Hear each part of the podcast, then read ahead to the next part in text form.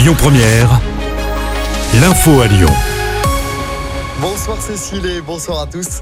Du changement en bas des pentes de la Croix-Rousse depuis ce matin, une dizaine de rues sont désormais piétonnes près de la place des terreaux. C'est dans le cadre du projet Presqu'île à vivre. Seuls les taxis et les véhicules de secours sont autorisés à traverser la zone grâce à un badge. Toutes les infos à retrouver sur notre site et notre application.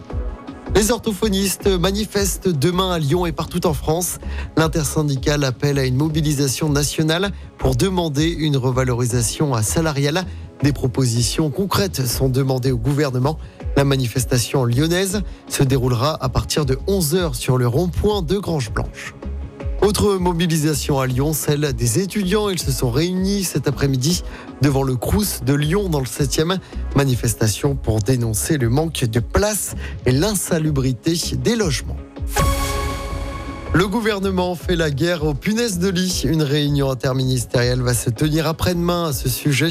Au moins deux établissements scolaires français ont été fermés pour être traités. C'est le cas notamment à Villefranche-sur-Saône, près de Lyon, à l'école primaire Albert Camus. L'établissement est fermé depuis vendredi dernier et doit rouvrir ce jeudi.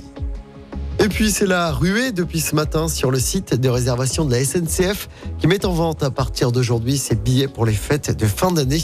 Le site a rapidement été saturé. Pour rappel, les voyageurs peuvent acheter leurs billets pour un départ entre le 10 décembre et le 9 janvier. Du foot encore à suivre ce soir avec la suite de la Ligue des Champions. Après la belle victoire de Lens hier soir contre Arsenal, le PSG se déplace sur la pelouse de Newcastle, le club de notre ancien lyonnais Bruno Guimaraes. Coup d'envoi du match à 21h tout à l'heure. Et puis en basket, J-1 avant le début de la campagne européenne de Lasvel. Les Villers-Banais se déplacent demain soir sur le parquet de l'Étoile Rouge de Belgrade. Lasvel qui reste sur deux défaites d'affilée, toutes compétitions confondues.